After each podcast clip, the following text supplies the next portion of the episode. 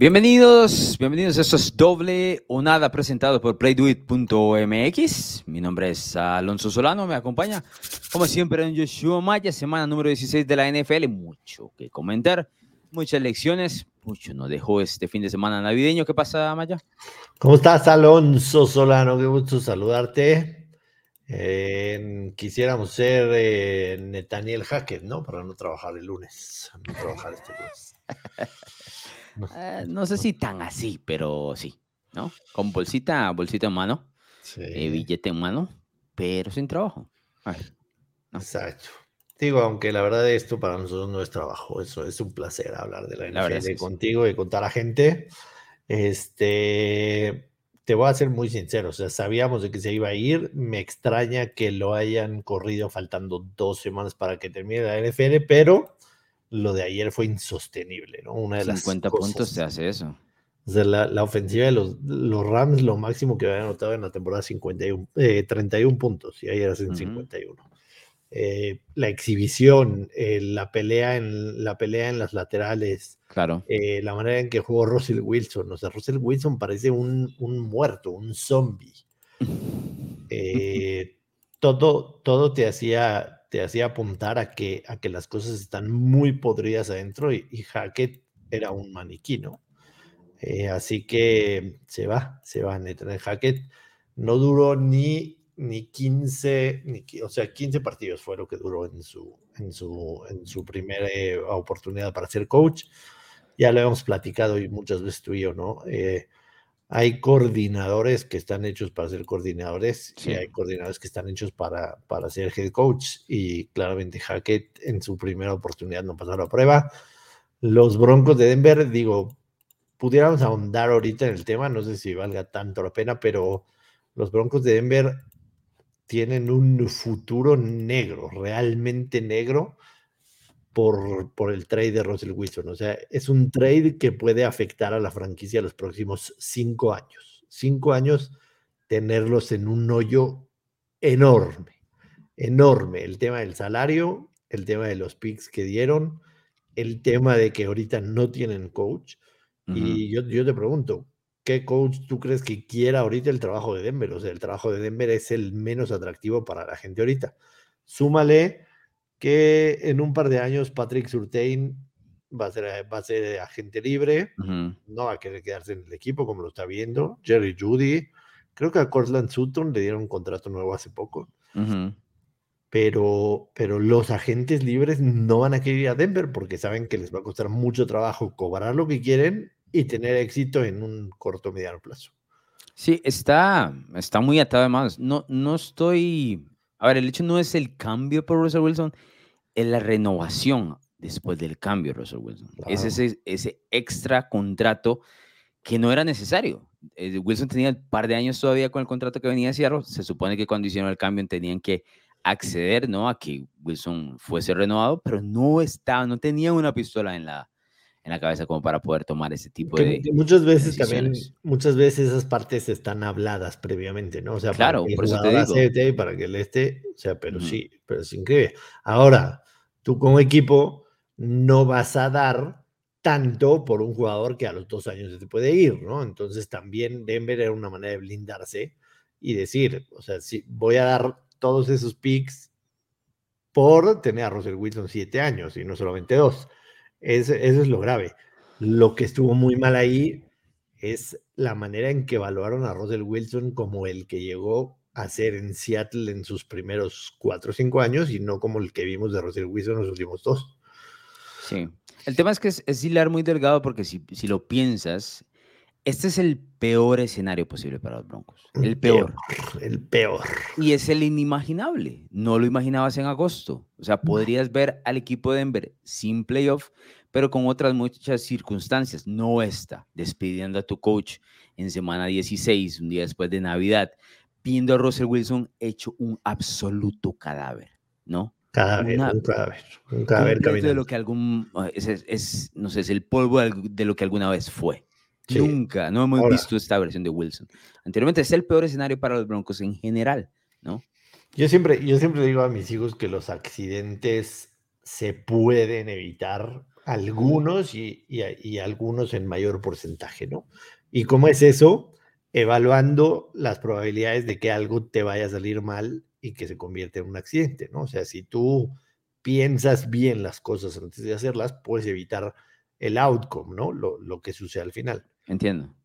El haber, el haber juntado a un coach novato con un Russell Wilson que no venía a los dos años, en una ofensiva totalmente distinta, en una conferencia totalmente distinta, la probabilidad de que, su, de que, de que surgiera lo que hoy es Denver es mucho mayor, ¿no? O sea, no pusieron en la balanza o no lo quisieron ver todas las situaciones que podía salir mal esto y eran más las que podía salir mal a las que podía salir bien. Sí, pero, pero usualmente en la vida tomas decisiones de acuerdo a las circunstancias que están alrededor tuyo. A veces tal vez no lo tomas tanto en cuenta, pero, pero es así. Eh, tema de un trabajo, una novia, qué sé yo, te, decisiones familiares, lo que sea, siempre hay circunstancias que están alrededor tuyo que afectan eso. Y si notas, el movimiento de Denver por Russell Wilson fue un movimiento desesperado por lo que ha pasado en los últimos seis años, ¿no?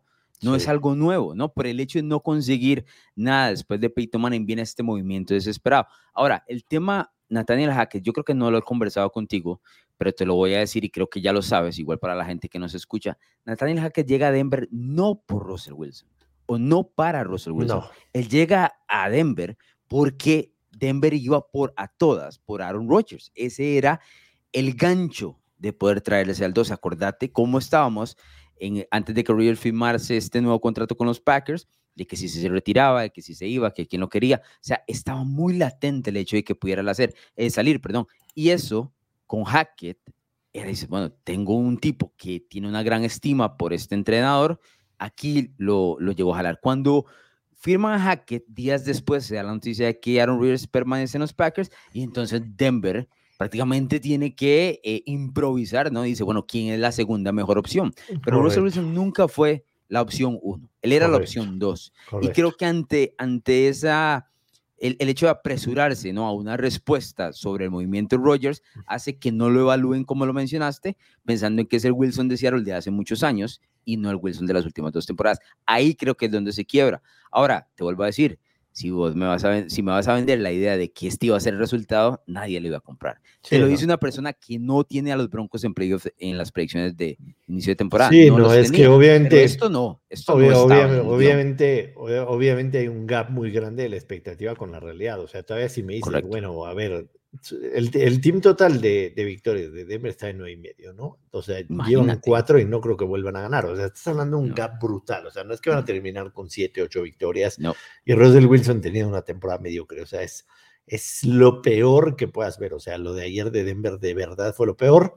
Eh, se queda como interino Jerry Rosburg, que Netanel Hackett lo trajo para ser el estratega del manejo de reloj, una posición de la que tú y yo hemos hablado mucho, para que, para que veas que esa posición tiene futuro. O sea, claro. O sea, podemos, podemos llegar a esa posición tú y yo, que, que, manejamos muy bien el reloj, este, y de repente corren al head coach y coach interino, de una vez, ¿no? Exactamente, increíble, increíble.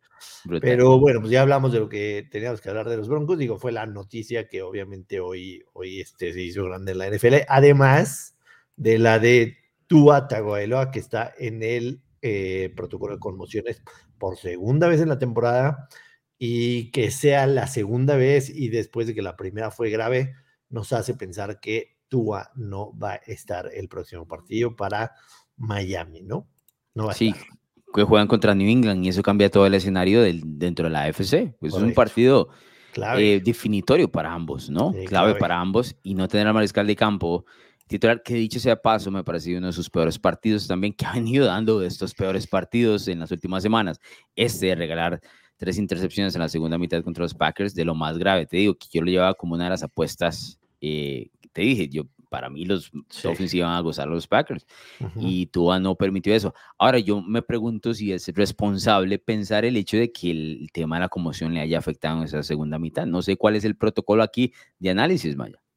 Pues a ver, sus, sus intercepciones fueron tan idiotas o más idiotas que las de Russell Wilson. O sea, el tipo, el tipo estaba conmocionado porque, porque es increíble los regalos que le dio a la defensa de los Packers. Increíble. Le damos el beneficio de la duda entonces. Sí, yo creo que estaba súper conmocionado, alcoholizado y algo. O sea, fue una combinación de absolutamente todo. Lo, lo de Tua en contra de los Packers de verdad fue lamentable. O sea, hicieron 20 puntos en la primera mitad. Eh, se veían como un equipo que podía destrozar a esa secundaria con Waddell y Hill, y en la segunda mitad Tua completamente perdido y desaparecido. Eh, te hace pensar mucho, ¿no? Te hace pensar mucho si, bueno, a ver, aquí estamos especulando en el tema de la conmoción, si es que fue lo que vimos de Tua, pero te hace pensar mucho si este equipo puede llegar lejos con Tua, que hay partidos que te hace pensar que el tipo sí puede, y hay otros como los de ayer que dices, este güey no va a llevar nunca a los Dolphins a, a ser un equipo contendiente en la FC. No, que yo venía directo a, a hacerte una pequeña broma, que apenas firmaste el ticket de sí, increíble, increíble. Cuatro, cuatro derrotas al médico ahora, ¿no? Cuatro derrotas al hilo, sí, sí, sí, lo compré, lo compré tontamente y ni modo, ya se fue, se fue al caño ese dinerito. Pero bueno, dijiste que fue una muy buena semana y la verdad sí estuvo, estuvo muy entretenida, aunque te voy a ser muy sincero, me cago tremendamente que el, el gran, el, el, gran cúmulo de partidos ha decidido el sábado, ¿El sábado? y nos hayan dejado el domingo. Sí, me, a mí por, por el tema de la religión judía y porque yo soy un poco ortodoxo, los sábados yo no puedo eh, tener eh, contacto, no puedo prender la televisión, no puedo estar en mi teléfono, no puedo meter una apuesta, no puedo hacer nada. Entonces todo lo tuve que dejar si yo te he enviado mensajes los viernes en la noche y me contestas al domingo. ¿no? Hasta el sábado en la noche o hasta el domingo, exacto. Porque hay, un, hay una festividad que se llama el Shabbat, que dura desde el atardecer del viernes hasta que eh, salen las estrellas del sábado en la noche. O sea, son casi 25 horas. Y entonces pues la televisión estaba programada en el Red Zone y ahí vi todo, pero no podía checar mis apuestas, no podía checar mis fantasies, no podía checar la quiniela, no podía hacer nada y me estaba desesperando, la verdad. Estuvo, fue desesperante y, y, además hay que decirlo, los, los partidos del domingo, el de Green Bay contra Miami estuvo entretenido, pero los otros bueno. del domingo, puff, qué terribles partidos. Sí, yo creo que la programación al inicio de la temporada daba como para que fuesen tuvieran algo, ¿no? Sí. Buccaneers Cardinals con Kyler Murray y, y, los Buccaneers como se esperaban, ok. Y, y, Rams Broncos, ¿no? Lucía como buen encuentro. Pero bueno, la NFL cambia eh, semana a semana y nos dio dos de los peores partidos de, de la temporada, correcto. ¿no? Pareos. Correcto, bueno, correcto. Eso es. Eh, ¿qué, ¿qué, platicamos? El tema de, el tema de, de, de Cincinnati, que Sí, al final les apretaron el partido. Uh -huh. Dicho sea de paso, Alonso Solano, límpiale un poquito ahí a tu silla, porque tú traías Cincinnati más tres y medio. No, y el fumble de Ramondre ahí todo bien, ¿no? Sí, y Nick sí, sí, un poquito, también un te, te, te, te, falla una, un punto sí. extra que, que, les hubiera dado, pero, pero es normal en ti, o sea, a ti te caen, a ti te caen todos, todos esos volados, a ti te caen a favor y en contra a mí, porque, no, como por ejemplo, te voy a decir, yo traía, yo traía Filadelfia más cinco y, y se va a Dallas por tres, la ofensiva de Filadelfia decías, ya la gané esa apuesta, ¿no? Claro, claro. Fumble de Miles Sanders, otro field goal y, en, y ahí se murió la y apuesta. La chingada. Entonces, esas, esas son las que a ti la suerte te, te ilumina y a veces a mí no. Me, me duele, me duele esa situación. No, no, sé no qué voy hayas, a disculparme por tal cosa, la verdad. No sé qué hayas hecho tú bien en la vida, que yo haya hecho mal y que esos volados a ti te suelen a caer a favor y a mí en contra. Eh, pero Cincinnati, independientemente de que sí, la segunda mitad no anotan un solo punto, eh, el, el, la primera mitad de Cincinnati fue fantástica. A mí en lo particular, en lo particular, no me, no me siento cómodo cuando un coreback, llámese quien sea, mm. aún llamándose Joe Burrow, te Mm. lanza 52 pases en un partido. No es ideal, no es ideal. Llámese Eh, quien se llame. o demasiado. sea, Sí, entiendo. De hecho, hemos tenido versiones en el Super Bowl de los mariscales de campo lanzando, y bueno, específicamente se me viene a la, a la mente Tom Brady, pero, pero no quieres, ¿no? Estás al fin y al cabo rifando eh, en muchas de las ocasiones, tal vez con un porcentaje muy alto a tu favor, pero estás rifando el balón, ¿no? Y quieres encontrar el balance en ese caso con el tema de, de- del juego por tierra. Yo creo que la versión de Cincinnati más real, tal vez me estoy aferrando a- al hecho, pero yo creo que lo, lo de la segunda mitad es básicamente un, te lo pongo de esa manera. Es básicamente que Cincinnati se lavó las manos y dijo, no, este partido está terminado, no se lesione nadie más. correcto. nadie que, más. que- que la semana que entra. Nos toca Búfalo y es un partido. Importantísimo. Eso está acabado. Avancemos un poco. No se, lesi- no se vuelvan locos. Porque ya llevamos en las últimas tres semanas un par de jugadores defensivos lesionados. Y en esta semana contra New England sale eh, Collins, que es uno de los eh, La'el ofensivos, Collins. también lesionados. Eh, y todo eso, Maya, por más caliente que vayas a llegar a postemporada, las lesiones truncan absolutamente todo lo que tengas, eh, no sé, en marcha, ¿no? Y creo que por ahí anda el tema de Cincinnati. No me quiero vender poco el regreso de, de New England, pero la verdad es que si vemos a nivel global la temporada de los, de los Bengals y la temporada New England es más cercana a la primera mitad que lo que sucedió en la segunda.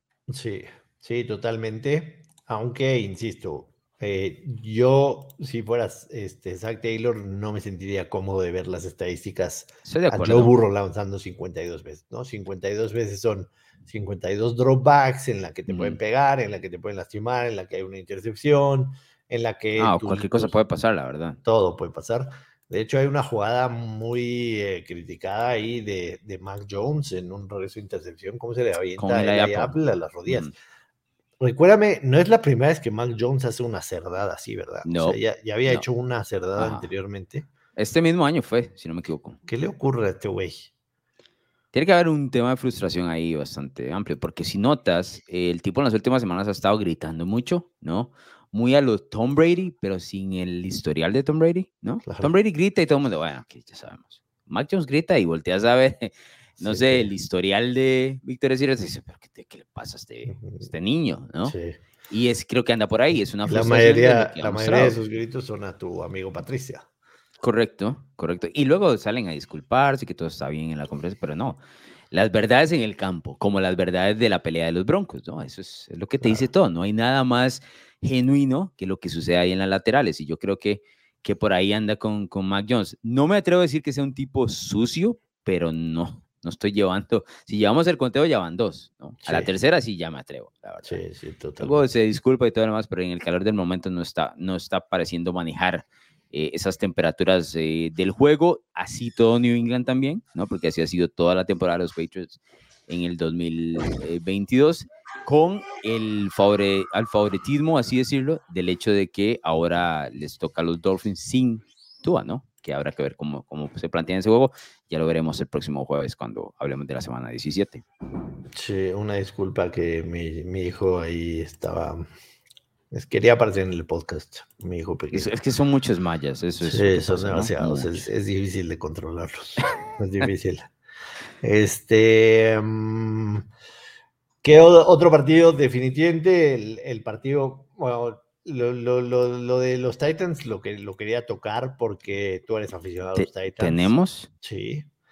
Mm. Eh, nada más quería que nos des una explicación. O sea, ¿cómo, cómo diablos este equipo estaba 7-3 y pierden 5 al hilo contra, contra equipos a los que les deberías de ganar?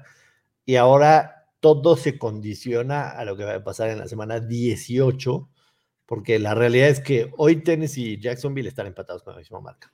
Lo que Sí. pase en la semana 17 no va a cambiar. O sea, todo lo va a definir el partido de la semana 18.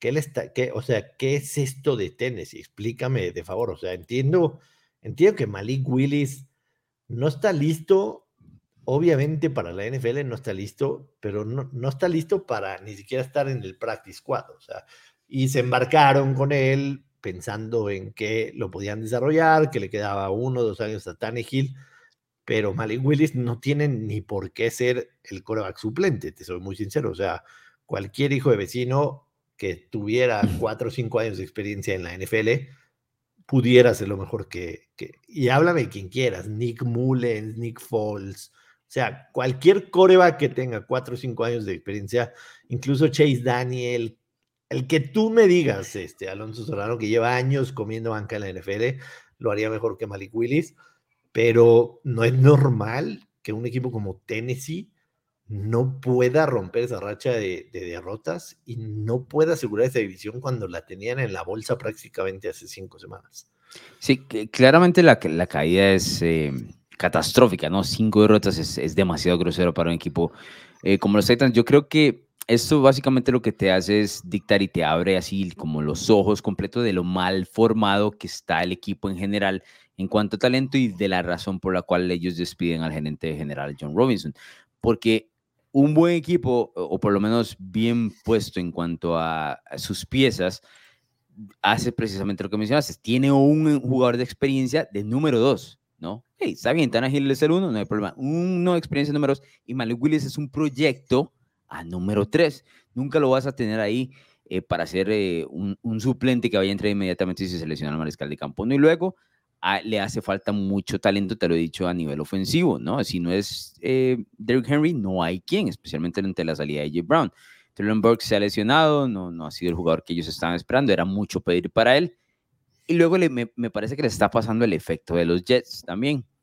La defensa se le cansó, ¿no? Se le cansó de cargar el equipo. Si notas, por ejemplo, en la racha que ellos tuvieron, le ganaban los Raiders, Tennessee pone 24 puntos. 24 puntos, luego una victoria contra los Colts, 21 contra los Commanders, 19, 17, otro 17 contra Denver y lo más 27 contra Green Bay. Eso es un equipo que no anota muchos puntos, Maya. Entonces necesita que la defensiva te cargue en mucho espacio del, del juego.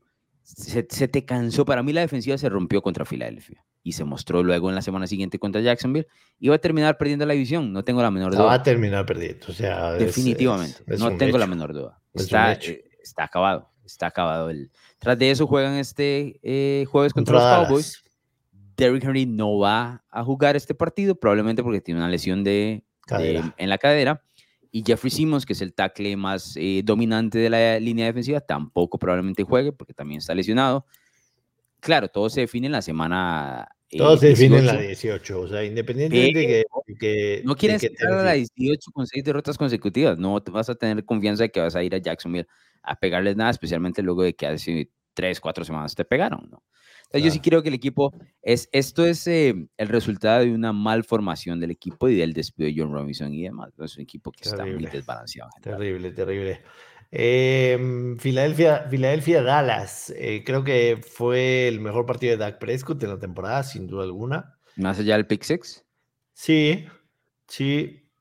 Es, un lanzamiento muy tonto. O sea, obviamente.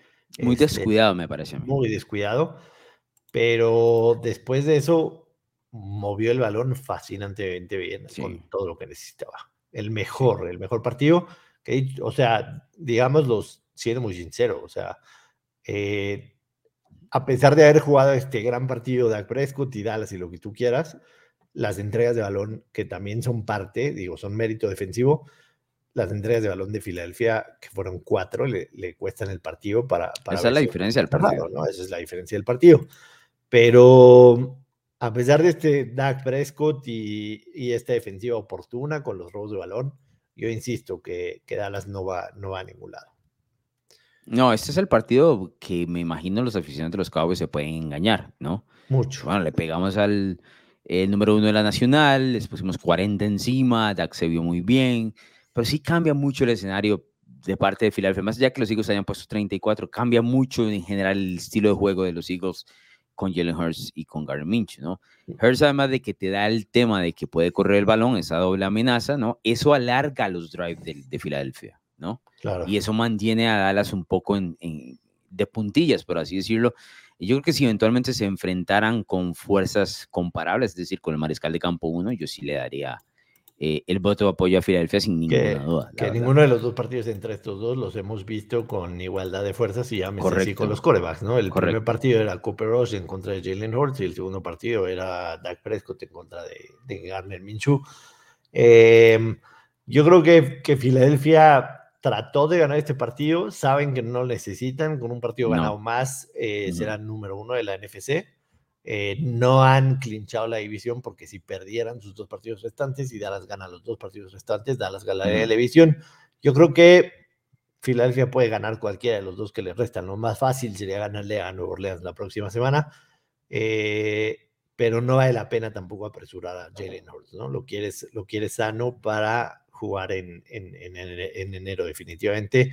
También entra este detalle, perdón, Maya, del, del hecho de que, ok, si le ganas a New Orleans y ya llegas a matar la división y más, y está el número uno de la NFC. Lo vas a descansar en la 18 y después. Descanso, son dos semanas. Y después vas a descansar otra semana. No, es lo siempre, ideal. Siempre, siempre genera eso dudas, la verdad. No lo, no es, lo, ideal. No es lo ideal, definitivamente no es lo ideal. Pero, por ejemplo, también Lane Johnson sale con una lesión ayer. Abdominal, sí. Es importantísimo en esa línea ofensiva. Entonces, a descansalo también. Sí, él, él, no, él ya, o sea, él no va a jugar lo que resta de la temporada, eh, más por necesidad, pero no es lo ideal que, que Jalen Hurts quizá no vuelva a jugar hasta la ronda de división, divisional. ¿no? no, está complicado esa parte, la verdad. Y más si notas del otro lado, bueno, que ahorita seguro hablamos de eso, San Francisco volando, ¿no? Volando. Y porque claramente va a ser una amenaza directa sobre, sobre Filadelfia, ¿no? Sí, sí. Lo, lo, de San Francisco, de verdad impresionante. Se enfrentaron a una defensa que salió muy bien la primera mitad, pero en la segunda mitad hicieron lo que quisieron en contra de la defensa de Washington. Ganaron por 17 puntos y a mí me parece que ese marcador está muy cercano a lo que fue, te digo, San Francisco fue me parece que es un equipo que anota cuando le gana, cuando le da la gana, anota y defiende momentos importantes. Sí, y um, sale Heineken al final del partido, entra Carson Wentz, mueve ahí una serie ofensiva bien al equipo. Eh, San Francisco yo lo veo como, como el equipo más completo, no solamente de la, de la, de la conferencia nacional, lo veo como el más completo, completo de la NFL. Ofensiva, defensiva, juego terrestre coacheo, veo, veo en San Francisco, o sea, solamente lo único que necesitas es que Brock Purdy sea el Brock Purdy que hemos visto estos tres partidos mm. titular. No necesitas más que eso. Estás hablando de que lo está haciendo sin Divo Samuel también ahorita, ¿no? Claro, claro. Ya reapareció George Kittle, ¿no? Que no teníamos, en todo el año no lo habíamos visto así. Apareció un buen momento. Desde que tomó la titularidad por ahí, Kittle ha sido su, su arma su arma específica para, para momentos de, de apremio. A mí me gusta absolutamente todo lo que he visto de San Francisco. a mí me encanta San Francisco, la verdad. No sé si me atrevería a decir que es el más completo de toda la NFL, como lo mencionas, pero entiendo por qué lo haces.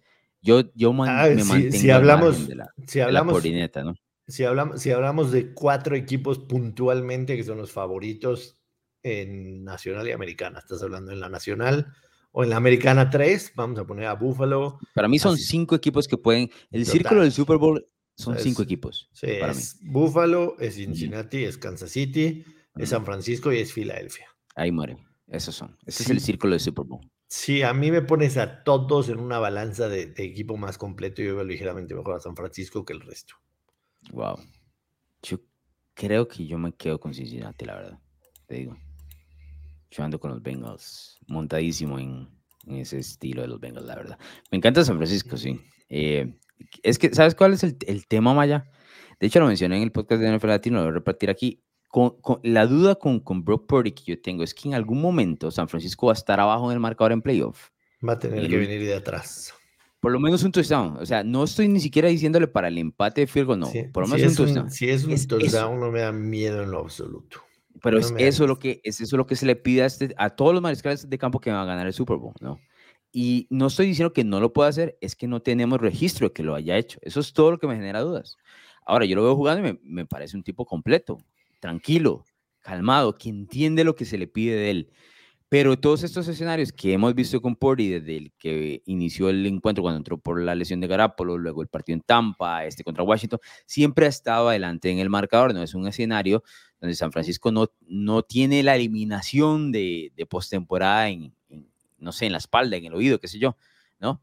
Eso, es, son otra, eso, postemporada es otra cosa, Maya, lo sabes muy claro. Claro. Entonces, es, eso es lo único que me genera algún tipo de duda con Más allá de eso, que no es poca cosa, quiero decir, ¿eh? No es poca cosa. No, no porque es... el jugador más importante de todo el, de todo el engranaje de un equipo. Pero más allá de eso, sí se ve un equipo re completo para el Super Bowl, la verdad. Eh, el partido de los Raiders en contra de los Steelers, digo, no creo que haya mucho que comentar, aunque los Steelers... Lo disfrutas, ¿sabes? No sé por qué. Era, era como que, o sea, estaba, estaba ideal para hacer un partido no en, eh, no tres horas antes de la cena de Navidad. ¿Sí, ¿Sí me explicó? O sea, sí, entiendo creo que incluso en el estadio, ¿cuántas, veces ves un prime time en Pittsburgh con huecos en el... Mucho amarillo había en las gradas. Brutalmente. amarillo de ausencia, no, amarillo, amarillo, de, amarillo de asiento. Amarillo de asiento, en donde ibas a honrar a un histórico, en donde a final de cuentas es diciembre y te estás jugando algo, si se puede decir nunca, ¿no? O sea, la gente definitivamente se le complicaba muchísimo. Ahora, súmale a eso que el clima estaba en la chingada. Tengo un amigo que estuvo ahí. Tengo un amigo que estuvo ahí en el estadio y, y me dice, este, bro, no sentía mis dedos. No, es sentía los dedos.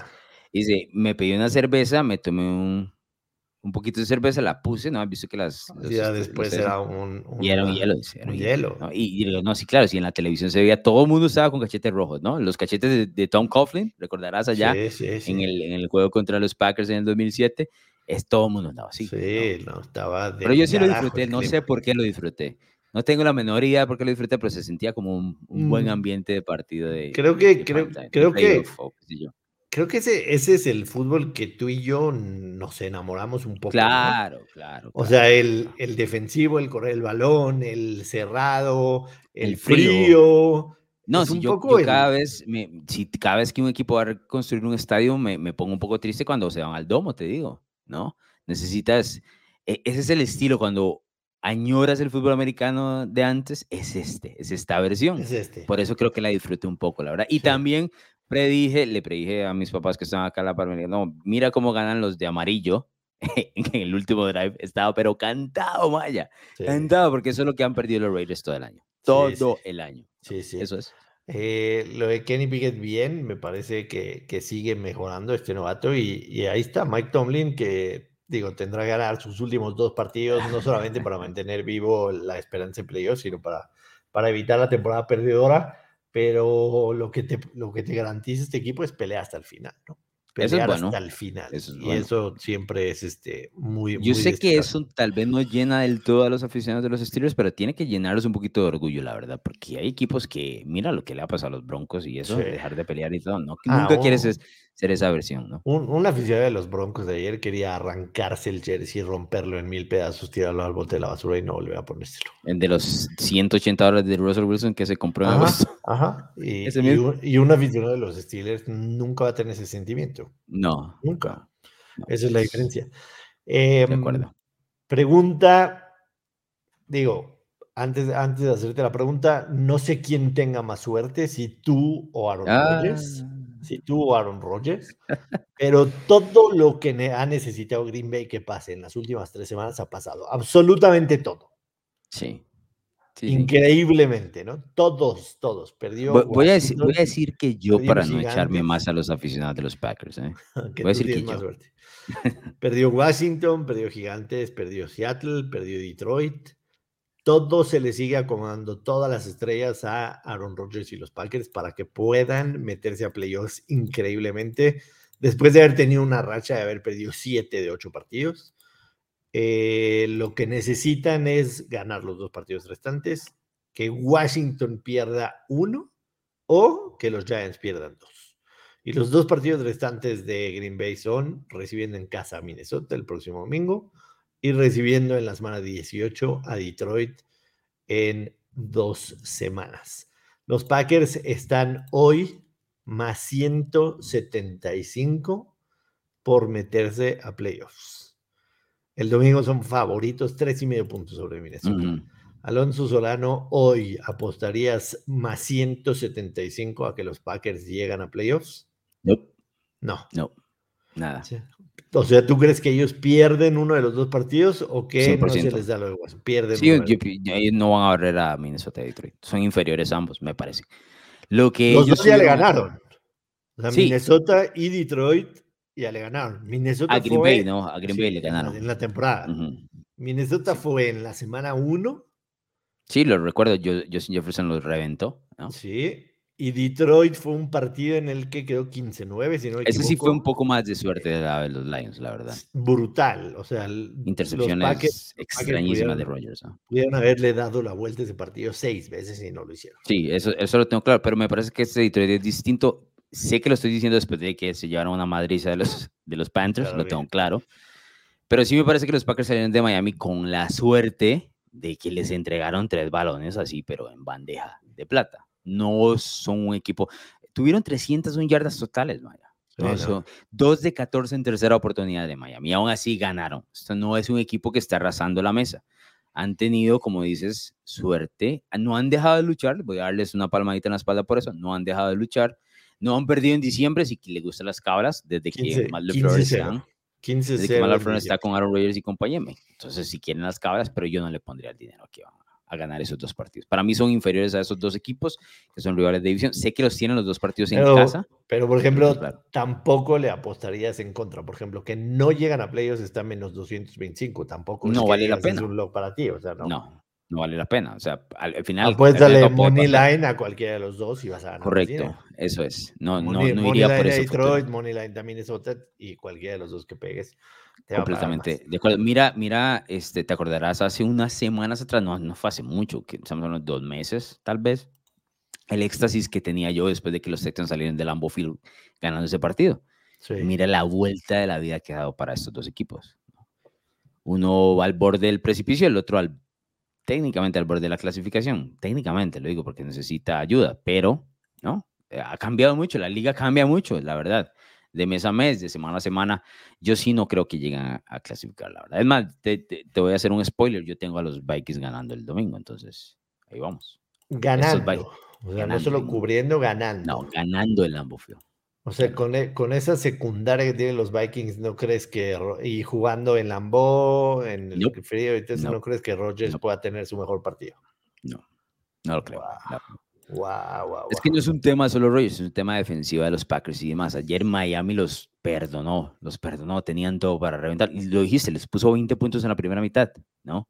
Al mismo ritmo les ponen 40, pero tú, ah, vimos, estaba conmocionado, entregó el balón y demás. Yo creo que eso no va a suceder. Kirk Cousins usualmente tiene el número de ellos. Que, si no me equivoco, Cousins está empatado o le lleva una victoria más a Aaron Rodgers en el head-to-head. O sea, es algo extrañísimo, ¿no? pero a, los Vikings no les duele ir a jugar a la Field, más mínimo. Entonces creo que Minnesota gana ese partido. Ojo, que yo no estoy en el barco de los Vikings en lo absoluto, pero creo que ese partido les favorece.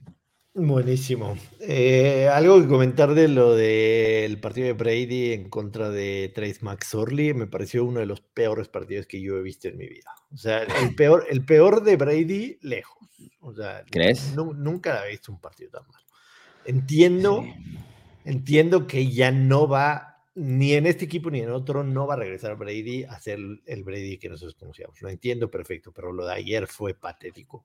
Jugando con miedo, lanzando antes, no confía en su bolsa de protección, confía poco en sus receptores. Antes, antes de, del cuarto cuarto, Mike Evans tenía cinco yardas. O sea, una trampa para cinco yardas. Cuando, cuando las últimas dos temporadas con Tampa Bay, Brady y Evans reventaban a quien les pongaras enfrente si tuvieras que apuntarle algo, ¿qué crees que pasó? Porque el descalabro es monumental, no es normal, ¿no? El año pasado este equipo tenía la mejor ofensiva de la NFL. La mejor ofensiva. Sí, Brady, terminó líder de, de yardas de todo, De todo, de todo, ¿Qué pasó? ¿Dónde está? Porque son los mismos integrantes prácticamente. Lo que cambia la línea ofensiva, eso lo tengo claro, pero aún así es sí, mucho. La, la línea ofensiva es factor pero no para, no para una diferencia tan grande. Es, monumental. Yo creo que, que definitivamente la diferencia que hay entre, entre Bruce Arians y Todd Bowles, mm.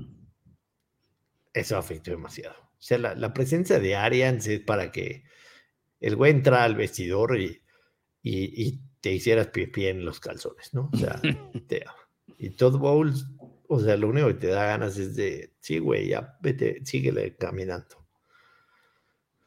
Mira que yo tengo, tengo un hijo de 12 años, ¿no? En esta primera etapa que él ha tenido como, como niño, yo sí he notado que si él hace algo malo y yo no le llamo la atención en el sentido de que solo le hago como una cara o no un gesto y ese tipo de cosas y no hay no me llama la atención ya directa la probabilidad de que lo vuelva a repetir es mayor exactamente él lo toma como bueno mi papá está enojado pero pero no, es tan grave no hay no hay tanta consecuencia ahora si ya hay un poco más de alteración no un poco más de subido de, de voz un regaño más directo la probabilidad de que lo haga de nuevo es baja, ¿no? ¿Y cuál es, cómo estamos en esa versión? Una versión, la permisible, es la de Top Bowls, definitivamente. Entonces, ¿qué pasa con el resto de la ofensiva? De la defensa y también, bueno, no nos regañaron, no nos dijeron nada. Más allá de que sean profesionales, ya es, un, es algo muy natural en el ser humano, ¿no? Bueno, no pasa nada, lo intentamos la otra. Cambio, si te vienen a gritar, te tocan el orgullo, te dicen de lo que sea, la semana siguiente sales a por todas. Y no ha pasado eso con Tampa en toda la temporada en todo el año. Yo sí. creo que tiene que haber mucho de la personalidad de los coaches aquí, la verdad. Sí, sí. Vamos con unos mensajes de la gente antes de platicar el Monday Night Show, el Monday Night Show. Si quieres lo podemos llamar así también, ¿no? Sé, que extraña su otro podcast y demás, pero aquí no, tampoco me tires, ¿no? Monday Night Show. Qué mamada. Este, um, ¿qué opinas de Tom Brady en el partido de Navidad? ¿Ya debería colgar los tachones? Acabamos de hablar de él y creo que sí, nos preguntó Alejandro. Oscar nos pide un bono. Les prometo que voy a pedir bonos para regalar aquí en el este, les prometo. Eh, feliz Navidad a todos. Joshua Alonso chingándose la Brunoneta, hablando del otro podcast. ¿Qué tenemos para el Monday Night? Ahorita vamos a hablar. Buenas tardes, Alfonso. ¿Se tardaron en Denver? Sí, definitivamente sí, aunque me extrae que sea dos semanas antes de que llegue la temporada. ¿Por qué los bucaneros esperan hasta el último cuarto para empatar? Porque no pueden antes, no pueden antes, sacan lo que no tienen. Manolo que tiene un avatar de Kansas City, dice que le da mucho gusto ver un día a los Broncos, pues sí, es rival divisional, yo pensaría exactamente lo mismo si fueran los Packers. Eh, a Hackett lo llevaron como anzuelo para Rogers, tiene, tiene un poquito de, lógica eso, claro que sí. Lo que te eh, mencioné al principio, ¿no? Sí. Eh, hablen de los picks, el partido de, de Tua demuestra el verdadero nivel, en parte me parece que sí. Eh, gracias. Tienes, mucho, tienes mucho, mucho fan y mucho comentario que te brinca. Sí, ¿Qué pasa? Pues es que me da pena que la gente me hable tan bonito y yo así, no sé. Gracias a Kike, gracias a Luis Gerardo. El flex de los Ravens en contra de los Steelers me encanta. O sea, esos partidos, como sean, donde sean, siempre tienen que, que, que, ser en prime time. Em, nos piden picks Monday night. Las Vegas sin hacer puntos después de su field goal, ya no les dieron vuelta. Gracias a todos los que se conectaron. Me pidieron a Alonso Solano, además de picks, mm. muchos comentarios hoy, ya no quiero alargar. Me pidieron que analicemos los play boost que hay en Play Do It para ver cuál jugarías. A ver, te voy a decir cuáles están para el Monday Night, a ver si te gusta alguno. El primero, Chargers gana el partido y Chargers anota más de 30.5 puntos en el partido, subido de 220 a 250. Ok. Ambos equipos anotan 20 puntos o más y, eh, o sea, ambos equipos anotan 20 o más y más de 5 y medio touchdowns en el partido, de 240 a 270. Colts gana la primera mitad y más de 39.5 puntos en el partido entre ambos equipos, más 320. Zach Moss anota touchdown en cualquier momento y Nick Foles más de 226 yardas. Ese definitivamente no. Y Austin Eckler anota el primer touchdown del partido subido de más 450 a más 510. A mí me gusta para arriesgar un poquito el de Colts gana la primera mitad y más de 39.5 puntos en el partido. Ese sería una. Y la segunda, creo que el touchdown, el primero, el de Eckler, puede ser una buena opción. Eckler tiene 14 touchdowns en la temporada para los Chargers. Es el, el líder anotador. ¿Te llamó alguno la atención? Eh, me llamó el que mencionaste la primera mitad de lo de Indianapolis, pero ya que me lo quitaste, voy con Austin Eckler anotando el primer touchdown. Ok, podrían ser esos dos. Eh, picks para el partido. A mí. Espérame, espérame, eh, tengo una pregunta porque con esos mensajes que me dijiste, ¿crees que si le, porque me lo has dicho a mí directamente, no sé si en un podcast o así, pero lo hemos conversado, me has mencionado de que eres introvertido.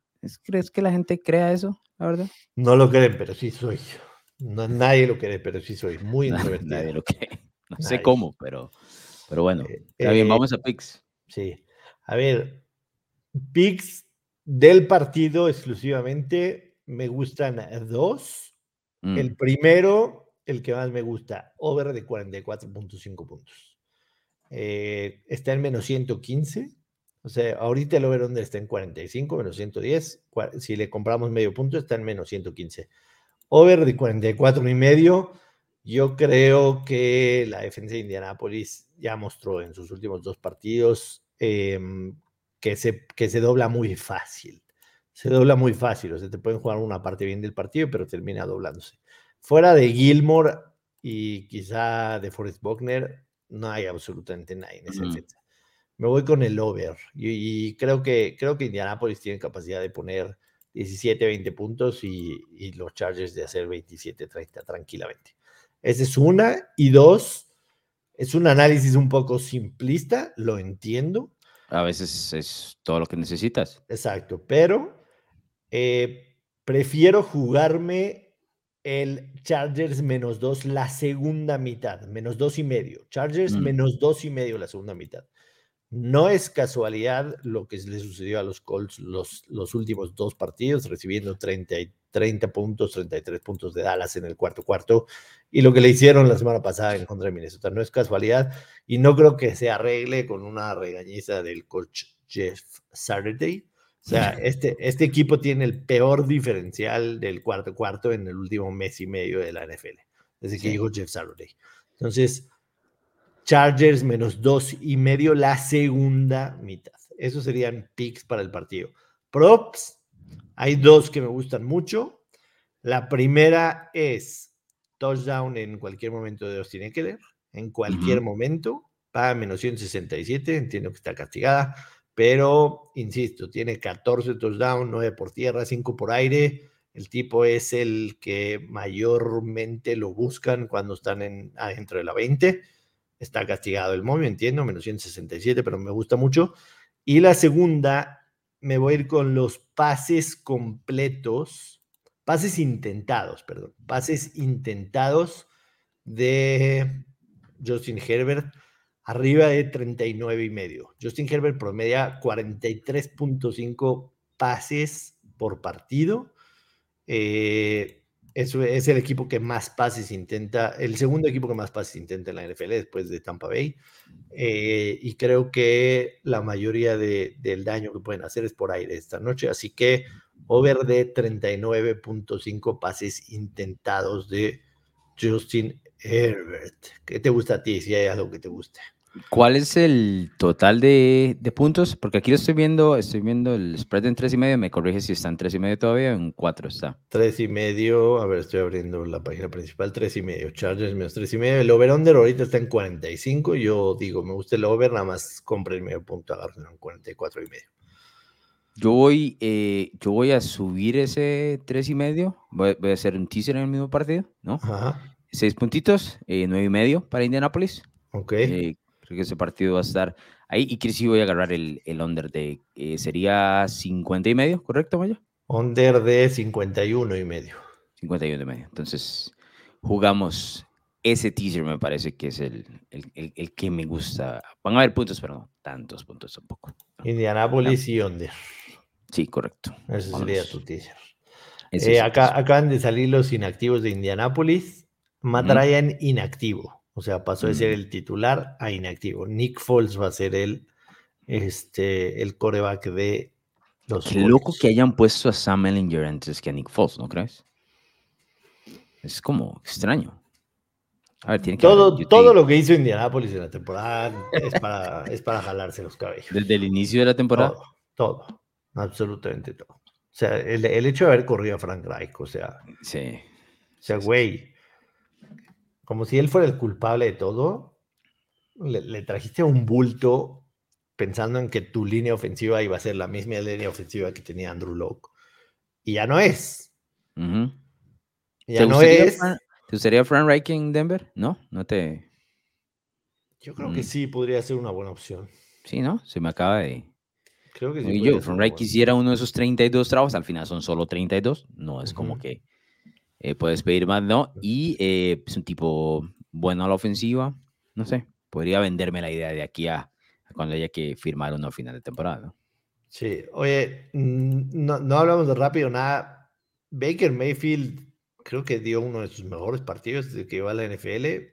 ¿Qué pusiste en la quiniela? No, Denver, güey. Denver.